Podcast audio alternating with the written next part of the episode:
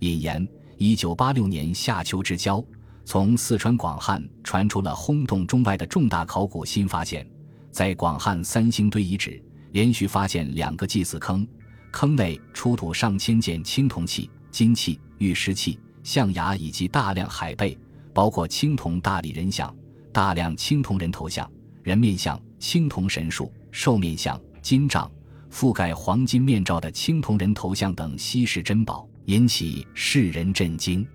这个重大考古新发现，一下子彻底颠覆了人们对古史记载中辟处西南一隅的古蜀王国的认知，使人们第一次认识到，商代的古蜀王国原来是一个拥有灿烂青铜文化的文明古国。从此，人们对巴蜀文化刮目相看。而三星堆则以它辉煌灿烂的青铜文明享誉世界文明史，正可谓沉睡数千年亦醒惊天下。二零一八年，四川省启动了古蜀文明保护传承三年行动计划，开始了对举世闻名的三星堆遗址的新一轮考古发掘。在随后的两年时间里，考古工作者在一九八六年发掘的一、二号祭祀坑旁，相继发现六个祭祀坑。依次编号为三至八号坑。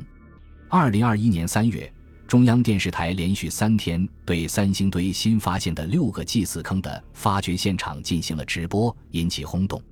五月，四川卫视联合中央电视台又对发掘现场进行了连续两天的直播，再次引起轰动。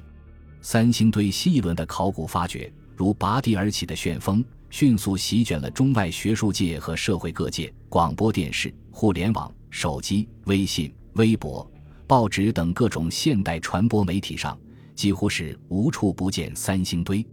截至二零二一年五月，在新发现的六个坑内，已提取出土青铜器、象牙、玉器、金器等五百二十四件，其他文物残片两千件，并首次发现丝蛋白和丝绸残留物。还有大量文物有待一一提取出土，将会有更多更大的惊喜重见天日，